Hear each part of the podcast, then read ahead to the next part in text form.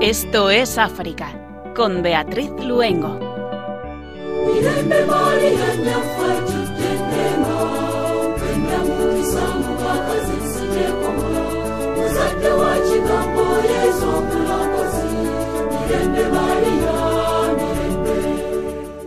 Muy buenas tardes, queridos oyentes de Radio María. Después del momento más importante del día de la Santa Misa, Estamos encantados de volver a estar con ustedes para trasladarnos al continente africano el equipo que hoy nos encontramos haciendo el programa.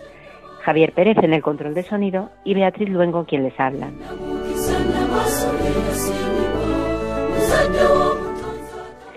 Hoy nos vamos al país más joven de África, Sudán del Sur. Lo vamos a hacer a través de una historia preciosa, narrada en un documental, Estudiar bajo los árboles, lo hemos recuperado de Vida Misionera y en él el padre José Javier Parladé, misionero comboniano, que ha pasado más de 50 años en este país, cuenta cómo ante la falta de medios económicos comenzaron la primera escuela debajo de un árbol. Y continuando en Sudán del Sur, nuestro compañero Pedro Calasanz nos va a traer las palabras del cardenal Pietro Parolín, de la misa celebrada en el campo de Bentiu, en el norte de Sudán del Sur. Dios no olvida las injusticias que han sufrido. Y también en este país una maravillosa noticia. La entrega de diplomas en obstetricia en Lui, de la Escuela de Médicos con África Quam. Diez nuevos obstetras y matronas y la esperanza de quedarse en África. Hemos recuperado estas noticias de Vatican News. Nos ponemos en manos de María y nos trasladamos a Sudán del Sur porque comenzamos Esto es África. thank you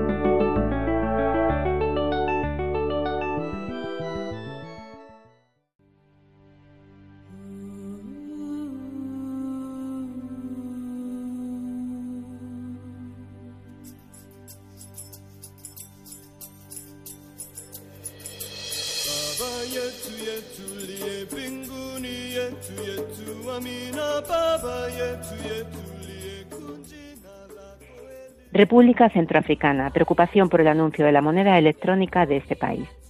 El sango será la moneda de la próxima generación, ha dicho el presidente de la República Centroafricana, Faustin Archange Touadera, al anunciar el proyecto de criptomoneda centroafricana llamada Sango.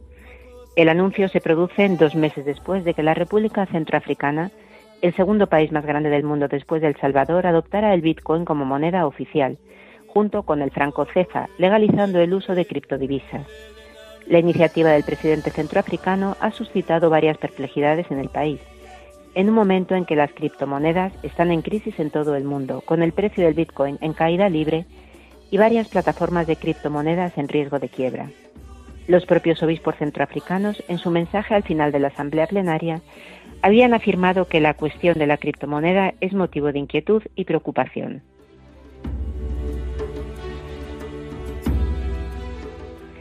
Kenia, los obispos invitan a moderar los tonos de la campaña electoral antes de la votación del 9 de agosto. Rezamos por ellos para que no sigan así, porque todos, empezando por los niños, escuchan a nuestros líderes intercambiarse insultos en un momento en el que deberían concentrarse en la construcción de la paz, afirma Su Excelencia Monseñor Salesius Mugambi, obispo de Maru, refiriéndose a la actual disputa pública entre el presidente Uhuru Kenyatta y su adjunto William Ruto.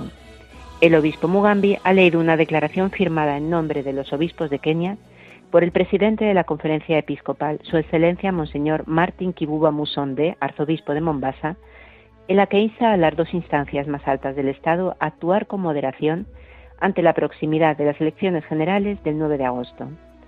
En su declaración, los obispos denuncian la compra de votos que socava la credibilidad de la votación y piden a los políticos que dejen de propagar el odio por líneas políticas, tribales o religiosas, para que todos respeten lo que dicen sus oponentes, porque todos tienen derecho a la propia opinión.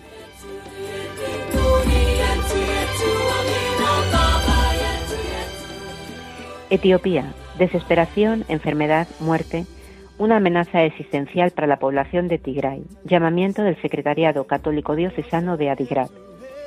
Insto una vez más a todos los partners implicados a que sigan sosteniendo las ayudas humanitarias a las personas afectadas por la guerra en Tigray, para que juntos podamos responder a la inmensa necesidad humanitaria del pueblo tigreño. Así lo ha afirmado Abba Abraha Agos, director diocesano del Secretariado Católico de Adigrat. El continuo asedio de la región por parte del gobierno federal de Etiopía lleva más de 600 días aislando a la población de Tigray del resto del mundo. Millones de personas están expuestas a la desnutrición grave, el hambre y carestía. Millones de personas viven en centros para desplazados internos en diversas ciudades, pueblos y zonas rurales de Tigray, sin alimentos, refugio, agua, medicamentos y otras necesidades básicas, lo que provoca desesperación, enfermedad y muerte. Aba Agos hace un llamamiento a todos los socios y organizaciones humanitarias para que den voz a la población, para que tenga un acceso sin restricciones a la ayuda humanitaria por tierra y aire, garantizando su derecho a una vida digna y segura. La situación es dramática, dice, y se ha convertido en una amenaza existencial para el pueblo de Tigray.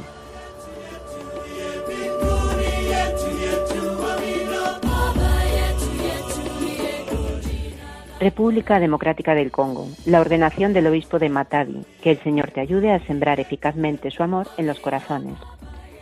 Lo que se espera de un obispo es que muestre una, una gran solicitud por el rebaño del Señor, hasta el punto de no dudar en dar su vida por aquellos que Dios le ha confiado. Se espera que sea un buen pastor, que alimente al pueblo con el anuncio de la palabra de Dios, que predique en los momentos oportunos e inoportunos y con la celebración de los santos sacramentos, especialmente la Santa Misa, que es la cumbre y la fuente de todo culto y de toda vida cristiana. Con estas palabras, el cardenal Fridolin Ambongo, arzobispo de Kinshasa, exhortó a Monseñor André Giro Pindi en Guazamayala, nuevo obispo de Matadi, el sábado 16 de julio durante la misa de su ordenación episcopal. Monseñor André Giro nació el 24 de julio de 1964 en Quindomingielo, diócesis de Matadi, y fue ordenado sacerdote el 18 de septiembre de 1994. El Santo Padre lo nombró obispo de Matadi el 23 de abril de 2022, convirtiéndose así en el octavo obispo de esta diócesis erigida en 1911, y hoy cuenta con unas 50 parroquias con casi 200 sacerdotes.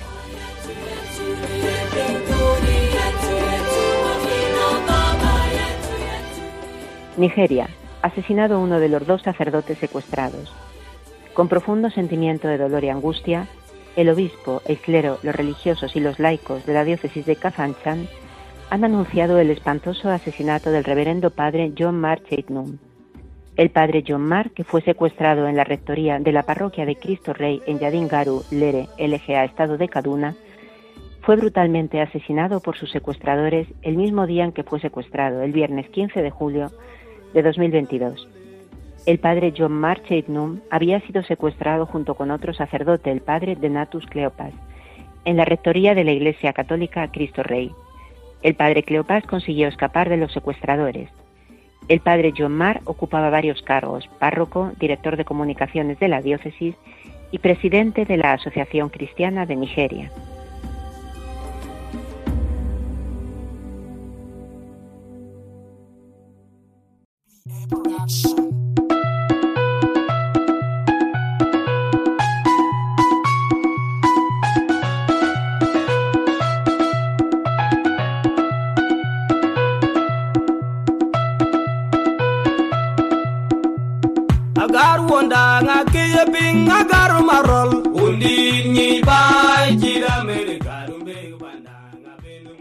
En Sudán del Sur, ir a la escuela es todavía un lujo al alcance de unos pocos. En este país africano, la educación y la sanidad dependen en buena medida de las ayudas que llegan desde fuera, y su tasa de analfabetismo es una de las más altas del mundo. Pero, sin embargo, la educación va a ser una de las armas que ayude a terminar con la violencia en este país, el más joven en su independencia del continente africano. Erradicar el analfabetismo es clave para acabar con la violencia, la injusticia y con cualquier forma de desigualdad social. Y de esta forma, en un país eminentemente joven, mejorar las condiciones de vida de millones de niños y de jóvenes.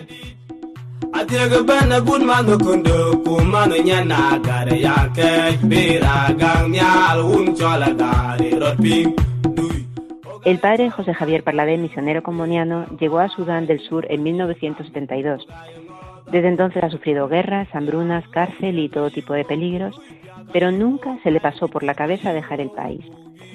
Todo lo contrario, no ha hecho otra cosa durante todo este tiempo que fundar escuelas, hospitales y dispensarios, ganándose el respeto y admiración de quienes le rodean. Pero ¿cómo comenzó esta tarea educativa cuando no contaba con medios? Nos lo cuenta en este precioso documental de vida misionera Estudiar bajo los árboles.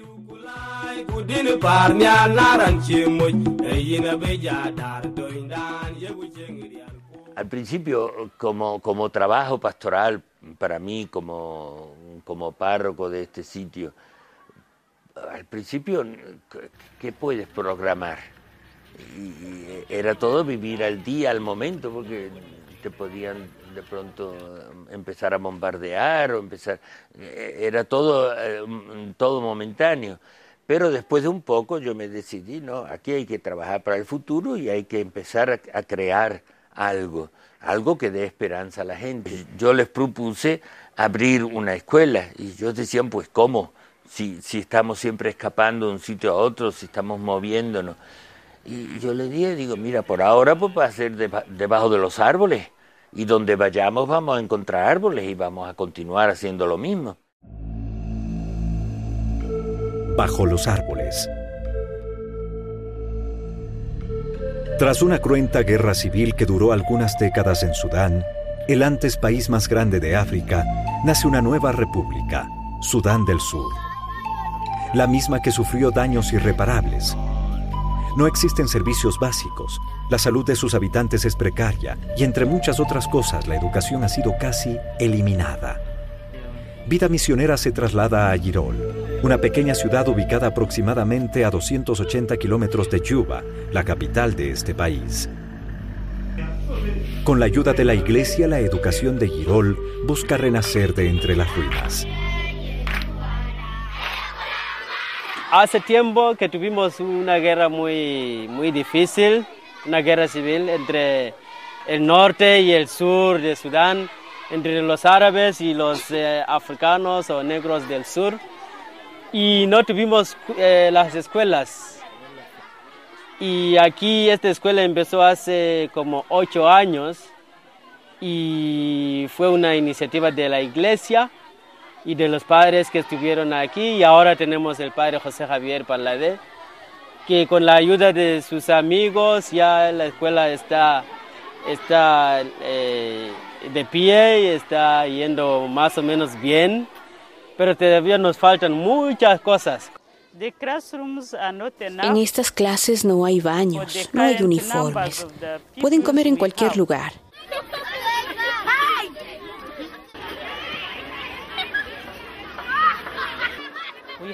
Durante su hora de comida hay mucha pelea.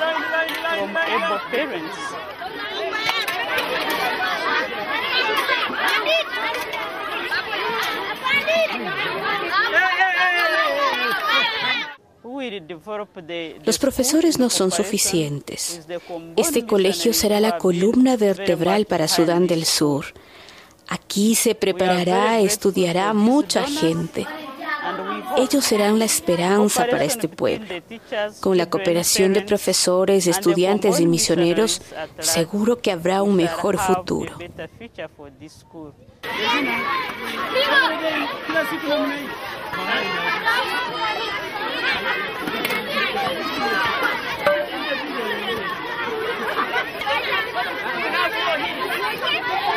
Las escuelas surgieron en el tiempo de la guerra en el tiempo de la guerra no teníamos, pues, no hablemos de escuelas, escuelas no existían, pero es que no había ninguna puerta de esperanza para este pueblo.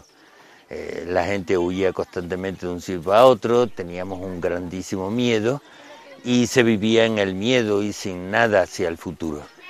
Entonces pues yo empecé a reunirme con la gente, con los más los mayores, los adultos, y empecé a, a, ver la manera de hacer algo que abriera puertas de esperanza, que, diera un poco de, fe en el futuro a esta gente, sobre todo los más jóvenes.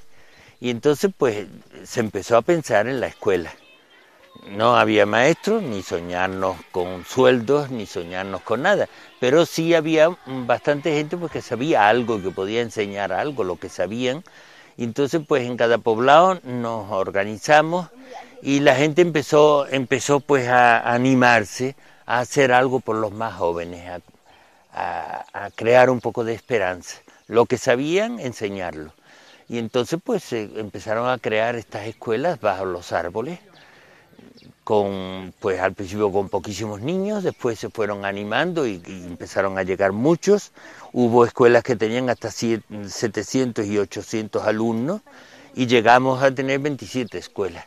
Al principio empezó una, un poblado, dos poblados, pero viendo el, el, resultado de, de, este, de estas escuelas y cómo los niños pues ya se animaban y cómo ya empezaba, como que empezaban a vivir esta paz que, que era tan importante para nosotros, pues eh, eh, venía la gente y me decía, padre, dice, nosotros estamos dispuestos a construir en paz la escuela, tú ayúdanos con un poco de cuadernos, un poco de libros y nosotros estamos dispuestos a enseñar lo que sabemos.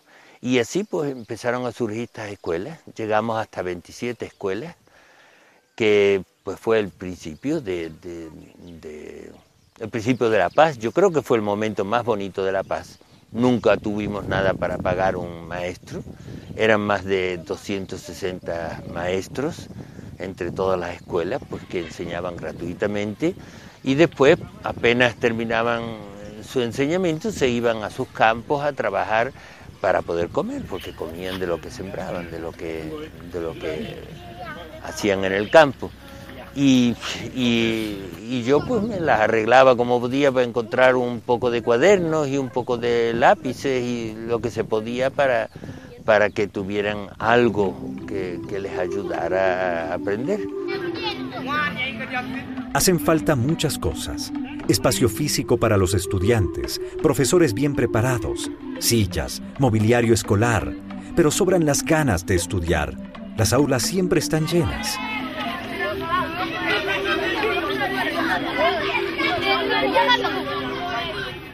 Este pueblo es un pueblo de, los eh, nómadas que se mueven de un lugar al otro con sus vacas, eh, cuidando las vacas y, sacando leche y un poquito de carne. Pero eh, antes no apreciaban la educación mucho, pero ahora sí, porque saben que para salir en, la condición, las condiciones que ellos, en que ellos están, eh, deben tener las escuelas. Logré encontrar gente que me ayudó con un poquito de material, algunas, algunas pizarras, eh, un poco de, de, tizas, mm,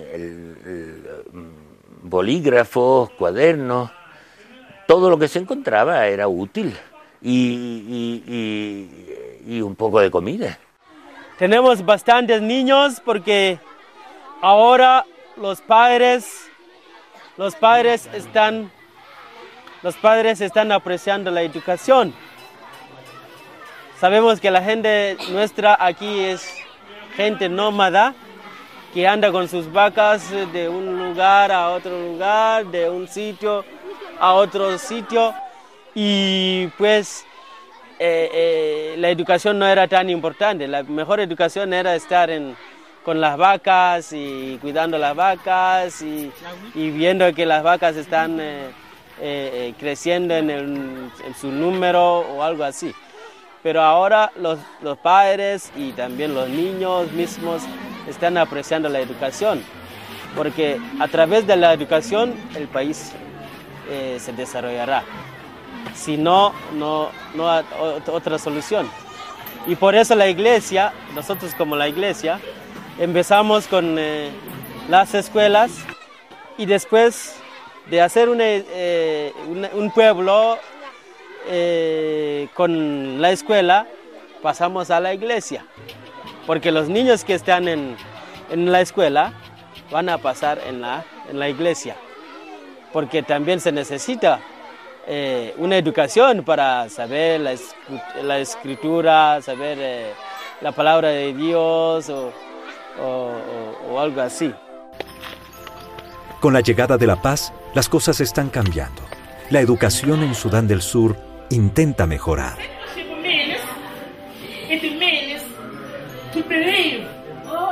Cuando yo logro encontrar alguno que me ayude a construir una escuela, la construyo y la entrego a la comunidad y ellos ya la mantienen y van adelante con ella.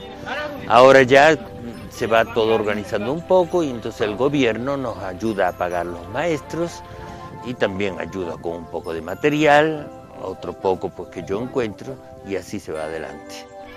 Para aprender es necesario estar bien alimentado. El padre Parladé ha conseguido que algunas organizaciones internacionales le ayuden a llevar la comida a las escuelas más pobres. Lo que se encontraba de comida, yo trataba de dividirlo, nos reuníamos con los maestros y lo dividíamos entre todas las escuelas. Nada de, de, de, coche o camiones, aquí no había nada en aquel tiempo para transportar. Los que me llegaban aquí sí me llegaban en camiones o a veces llegaban en, en ¿cómo se llama esto? En, aviones, dropping, que los echaban desde los aviones, desde alto, y caían al suelo y se iban recogiendo, se iban reuniendo. Yo entra a la comida así, en aquel tiempo, porque ni carreteras ni nada. Y, y, cuando se dividía, pues ya, ya las escuelas sabían, nosotros tenemos, pues por ejemplo, 30 sacros de grano, y entonces pues se iban organizando y venían estos niños y se llevaban en las cabezas el, grano hasta sus escuelas. A veces caminaban un día, dos días, con estos sacos encima de la cabeza hasta llegar allí. y allí pues tenían un poco de comida que, iban, que los ayudaba un poco a, a resistir el hambre.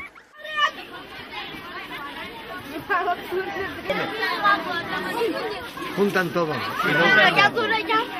No es mucha la comida que se encuentra, ni es tampoco es, eh, un lujo, es un poco de grano que se prepara con un poquito de aceite y un poquito de sal. Son cosas muy sencillas, pero que, dan la oportunidad a estos muchachos de, pasar toda una mañana en la escuela, porque vienen a veces hasta dos horas de camino, llegan a la escuela en general pues con el estómago vacío y pasarse toda una mañana en esas condiciones es difícil cuando la comida que encuentras después no es mucha en general.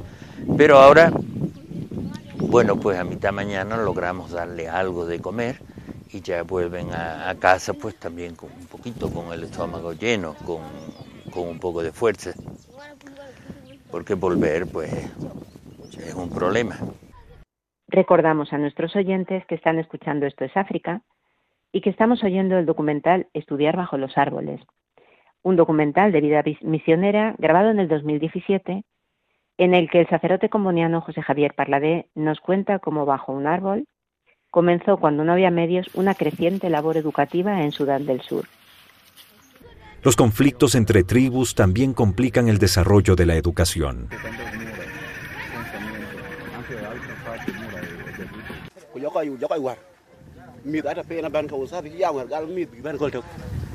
Él dice que, que los Yang, los de la tribu Yang, vinieron y rompieron todo y destrozaron todo. Y, y ahora pues tienen miedo los niños, las familias de enviar a sus hijos.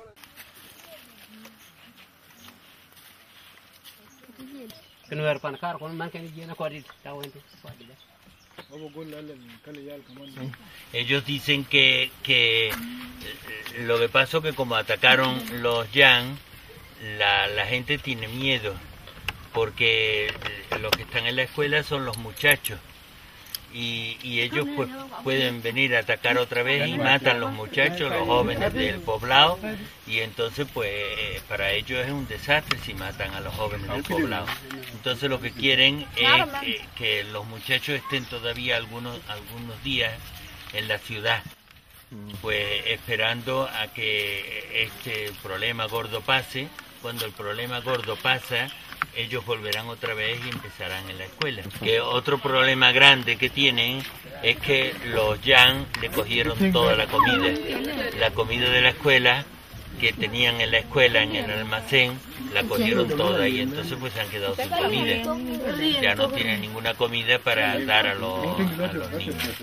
Ellos dicen que el problema gordo fue la comida, pero que otro problema gordo es que le han robado las pocas cosas que tenían para la escuela, la tiza, los cuadernos, los lápices, los bolígrafos, todo lo cogieron, se lo llevaron y entonces pues ahora se quedaron sin material. Entonces me están diciendo si yo pudiera ayudarlos, y lo voy a tratar de ayudar el, el, lunes, trayendo algo de material, ellos pueden empezar otra vez la escuela, porque lo importante es tener algo de material con el que trabajar, si no, no, no logran trabajar, no logran hacer nada.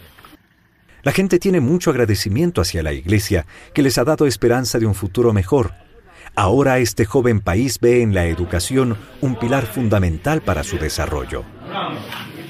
Él dice que, damos gracias a Dios porque la iglesia llegó aquí, porque desde que la iglesia llegó, pues tenemos la escuela y nuestros, nuestros niños pueden estudiar y pueden aspirar a un futuro y, y, tenemos pues también la iglesia.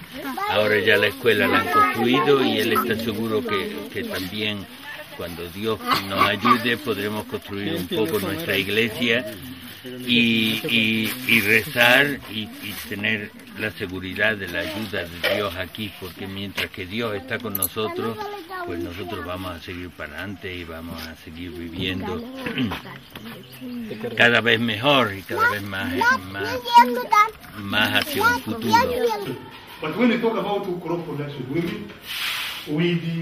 Planting, uh, thinning, empezar a, pues, a construir medios para, para, para progresar, para empezar a...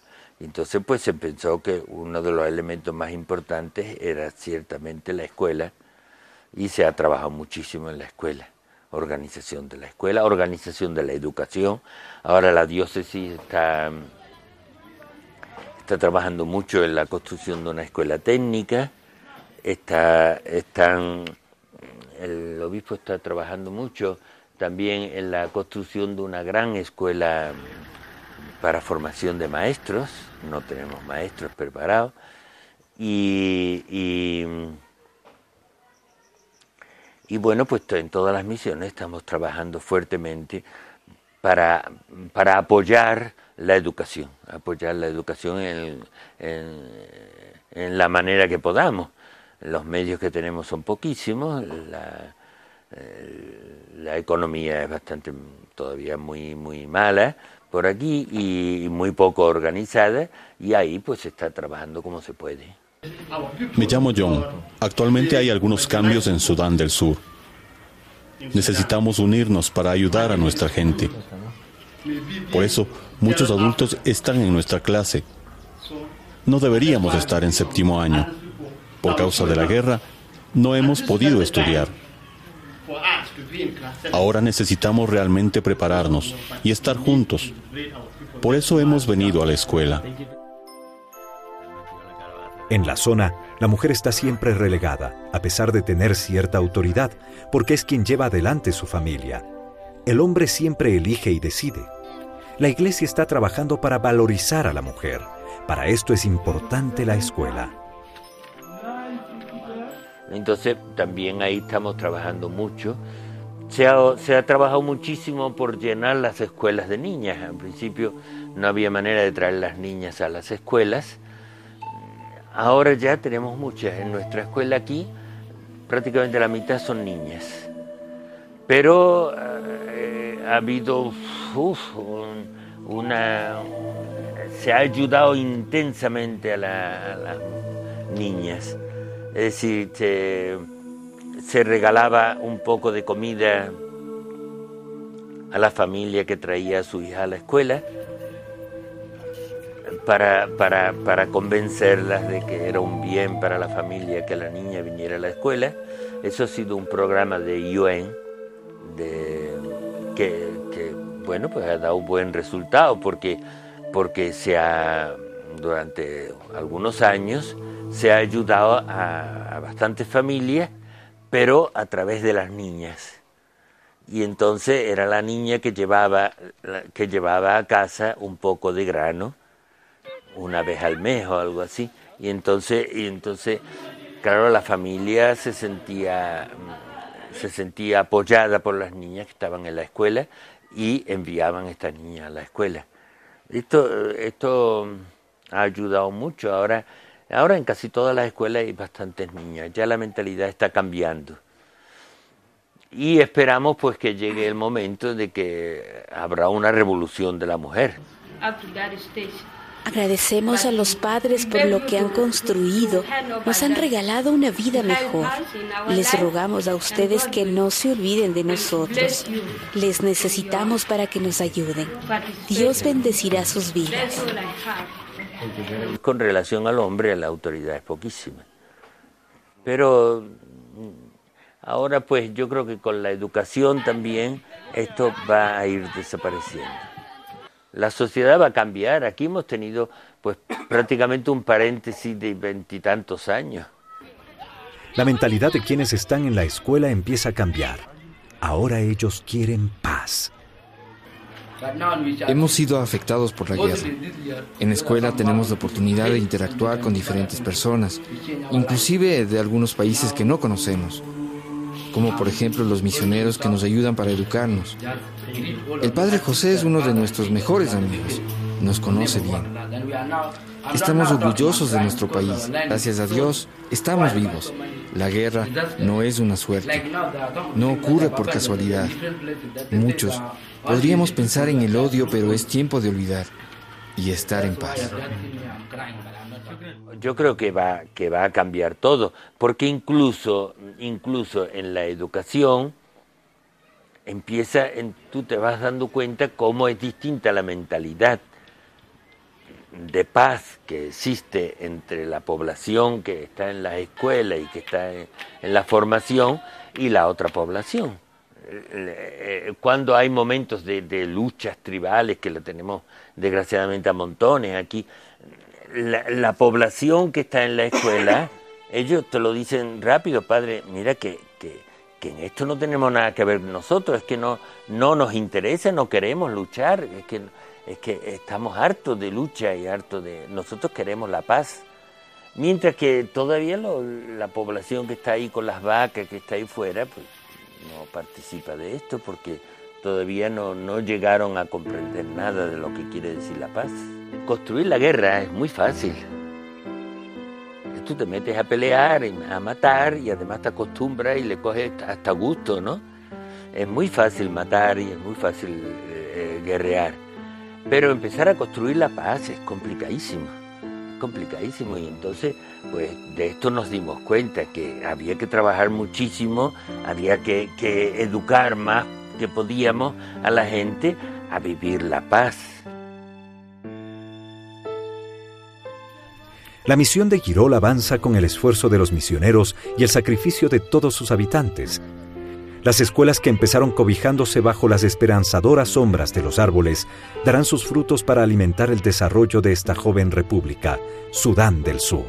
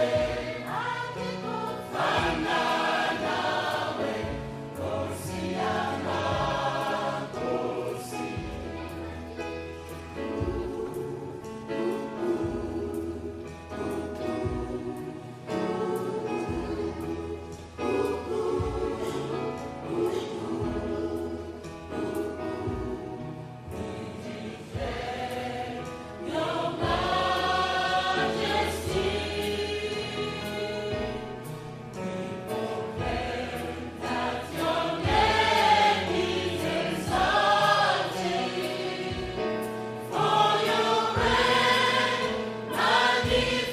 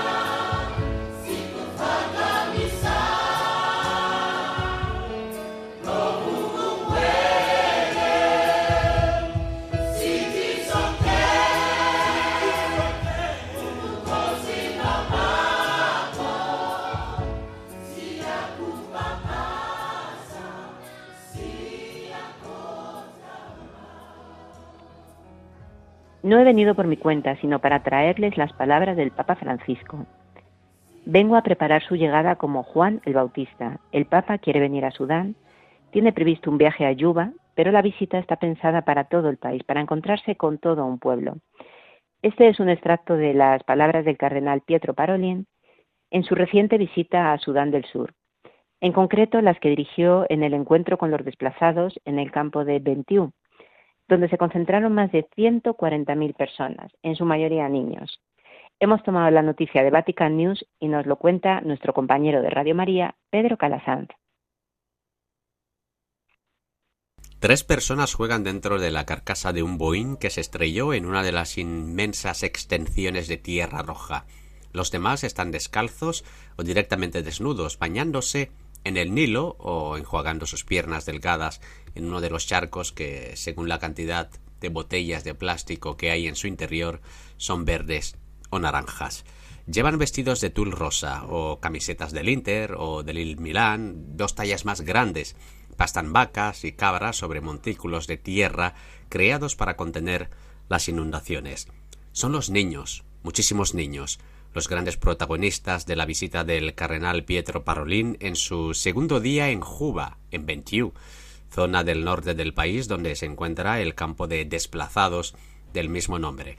El mundo oyó hablar de ella el año pasado por los casos de hepatitis y cólera, y generalmente se habla también por sus pésimas condiciones de agua e. En esa extensión de tiendas de campaña blancas y chozas de hojalata, de palos con cortinas utilizados como vivienda, el secretario de Estado celebró la misa durante la que recordó que Dios escucha el clamor de los que sufren injusticias, abusos y persecuciones. En el amanecer de una mañana partió en un avión de la ONU de 15 plazas y tras sobrevolar ríos y bosques durante algo menos de dos horas, el cardenal Parolín llegó a esta zona desértica, donde el único hilo de viento que da tregua al calor de casi 41 grados levanta el polvo escarlata, haciendo que se pegue a la ropa y a los smartphones. Al recibir al purpurado, grupos de mujeres le rindieron homenaje con una túnica blanca, y coronas de flores. Detrás de ellas, más niños. Un grupo de adolescentes con grandes sombreros y grandes faldas se sitúan frente al cardenal. Bienvenida mi eminencia, dijo la mayor, y tras una reverencia comenzó a mover los hombros y la pelvis en una danza tribal, seguida por sus compañeras. Juntos subieron al maletero abierto de un jeep. Eran apenas unos diez pocos comparado con los demás vehículos que llevan entre 25 y 30 personas. Escoltan el coche del cardenal hasta el centro de Ventiu, donde tuvo lugar la reunión con los miembros de la gobernación local, una reunión informal para intercambiar saludos y reiterar el deseo de paz y desarrollo. La carretera es un zigzag continuo entre enormes charcos, asnos echados en el suelo y carros de soldados con Kalashnikov, el arma más común en estos lugares. Después de unos veinte minutos el cardenal hizo su entrada en las puertas de la ciudad. Cientos de personas fueron a las calles, salieron de sus tuculs, las típicas viviendas de madera tejida y con paja cubiertas de barro seco. Niños y más niños se unieron a las dos filas creando un pasillo para el cardenal, los hombres tocaban tambores de cuero, las mujeres extendían mantas en el suelo, sobre el cieno. Probablemente a muchos ni siquiera les habían contado el significado del acontecimiento que tuvo lugar entre sus chozas, pero todos se unieron a la celebración, a los aplausos, a los coros de aleluya cantados de rodillas y con los ojos cerrados, bajo el sol que les quemaba la frente. El cardenal intentó dar la mano a la primera fila, pero con solo extender el brazo corría el riesgo de que se iniciara una estampida.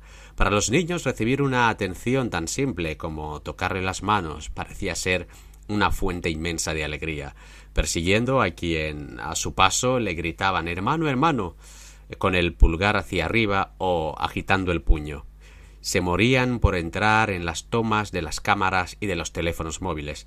También las mujeres, que fueron las primeras en formar el cordón detrás del secretario de Estado, con sonrisas y gotas de sudor que resbalaban sobre sus escarificaciones, las cicatrices tribales dispuestas como hileras de puntos, para la cultura, son un símbolo de belleza. En medio de esta multitud, Parolín entró en la parroquia de Santa Martina de Porres. No es una iglesia, sino una enorme cabaña semioscura, iluminada por dos hileras de pequeños ministrantes que sostenían las velas verdes. Cantaban para el cardenal, al que tres ancianas que lograron pasar el cordón de seguridad le llevaron zapatillas de lona en señal de hospitalidad. Parolín casi se emocionó cuando tomó el micrófono. No he venido por mi cuenta, sino para traerles el cariño del Papa Francisco. Vengo a preparar su llegada como Juan el Bautista. El Papa quiere venir a Sudán. Tiene previsto un viaje a Juba, pero la visita está pensada para todo el país, para encontrarse con todo el pueblo. Traducido al idioma local, el Nuer, por un sacerdote, el cardenal pidió entonces que se rece por el Papa y añadió Estoy feliz de estar aquí, de compartir su fe y su alegría. Son realmente buenos cristianos, buenos católicos. La siguiente etapa fue en los contenedores del cuartel general de la UNMIS, la misión de las Naciones Unidas en Sudán del Sur, donde el cardenal se reunió con el jefe de la misión para esta nación, Paul Ebueco, y le aseguró que la Santa Sede aprecia lo que se está haciendo por la población del campo, ya en el coche, el cardenal volvió a la zona norte para entrar en el campo y celebrar la misa. Es difícil encontrar palabras adecuadas para describir la bienvenida que se le dio al secretario de Estado, que fue llevado inmediatamente al chip, de pie, resguardado con un paraguas amarillo para protegerse del sol.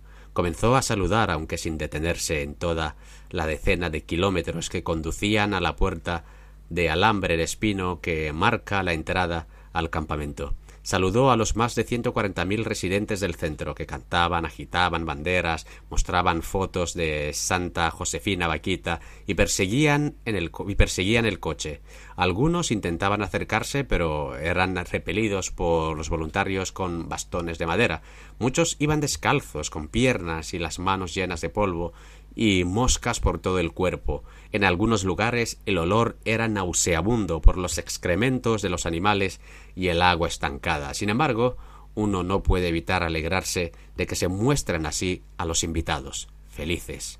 La misa se celebró en la plaza del campamento, donde había una cabaña adornada con tiendas de campaña y festones.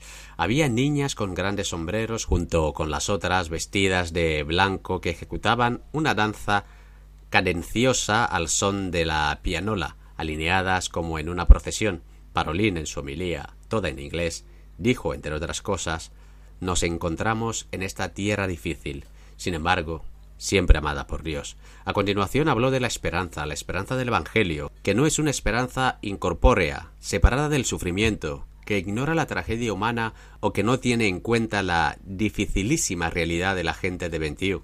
Por el contrario, nuestra historia nos hace clamar al Señor, nos hace poner ante su altar las injusticias, los abusos, las persecuciones que demasiados de nosotros seguimos sufriendo, pero sabemos que este grito es escuchado por Dios y redimido, un grito que Él mismo transformará en un canto de alegría si sabemos pedir perdón por nuestros perseguidores y rezar por los que nos hacen daño. De hecho, un canto de alegría estalló al final de la misa, con el cardenal recorriendo un trecho tratando de estrechar el mayor número posible de manos para hacer vivo y plástico ese afecto del Papa que es el objetivo subyacente de todo viaje a África.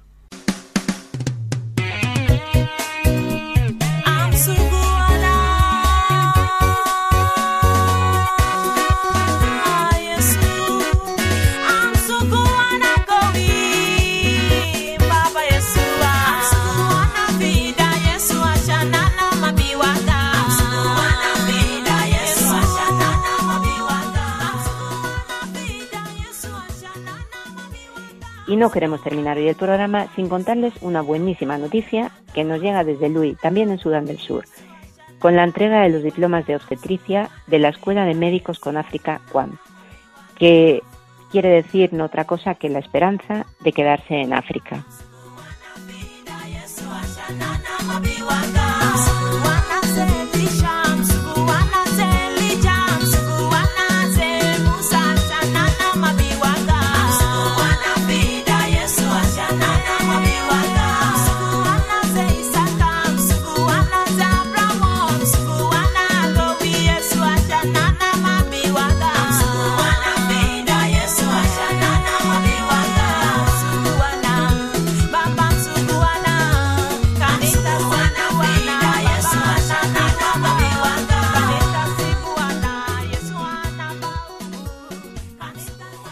La alegría de estar al servicio de su pueblo y al mismo tiempo realizar su sueño, así como lo fue en 2017 para Grace, para Amina y para otros 18 chicos y chicas.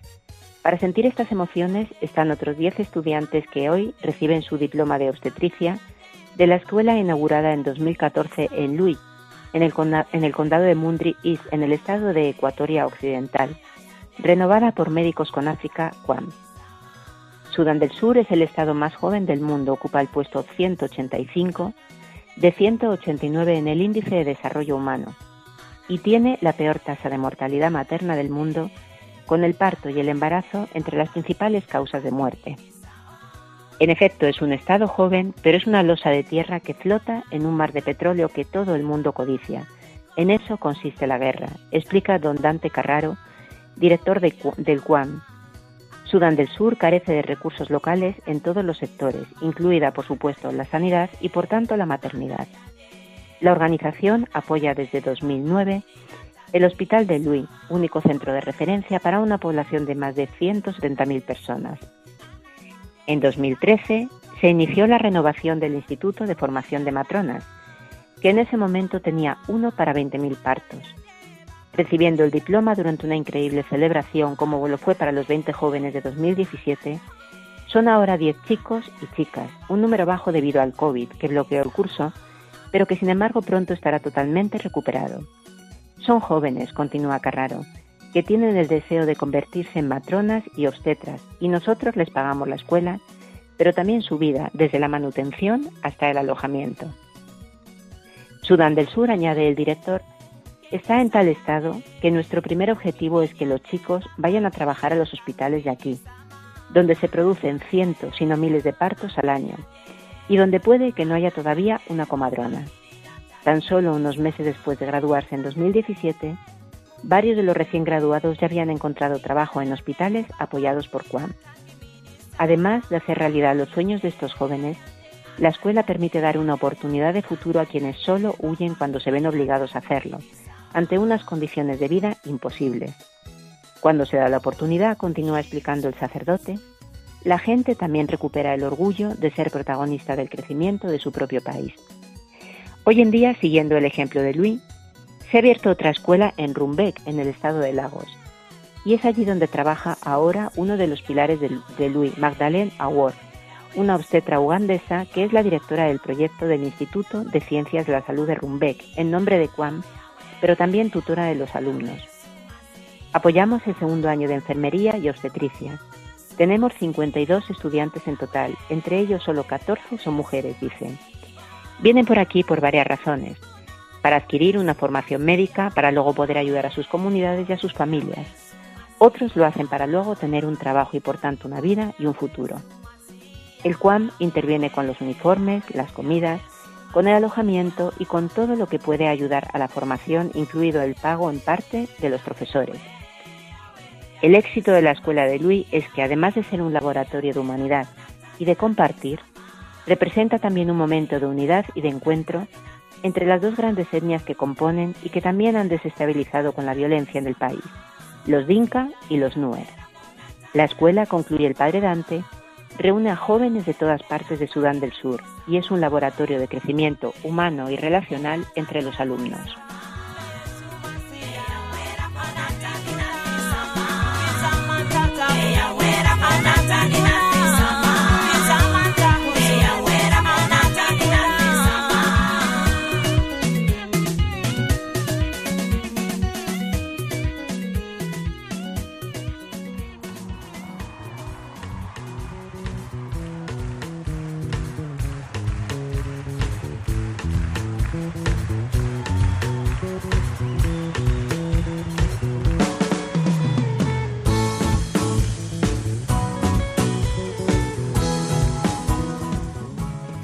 Y ya la música nos dice que tenemos que ir terminando. Un programa que hoy nos ha llevado a Sudán del Sur, un apasionante país. Con el documental Estudiar bajo los árboles, el padre José Javier de Misionero Comboniano nos ha contado cómo comenzar un proyecto educativo sin contar con ningún medio. Pedro Calasanz nos ha traído las palabras del cardenal Pietro Parolín de la misa celebrada en el campo de Bentiu, en el norte de Sudán del Sur. Y también en este país una maravillosa noticia la entrega de diplomas en obstetricia en Lui, de la Escuela de Médicos con África, QUAM. Esperamos que les haya gustado y también que un jueves más hayamos conseguido acercarnos a nuestros queridos hermanos africanos a través de las ondas y, como no puede ser otra forma, de la mano de María. Les recordamos el correo electrónico del programa para que puedan escribirnos. Esto es África, y nos envíen sus testimonios y también sus sugerencias y comentarios para el programa. Estamos seguros de que nos dejamos mil temas por tratar que seguro que nos van a hacer ustedes llegar. Y si quieren volver a escuchar el programa, recuerden que pueden hacerlo conectándose a nuestro podcast y buscando por el nombre del programa Esto es África. A los que están de vacaciones les deseamos muy felices días de descanso y si Dios quiere estaremos con ustedes de nuevo dentro de 15 días. Que María les guarde y les acompañe siempre. Terminamos, como siempre, cantando a María, nuestra Madre.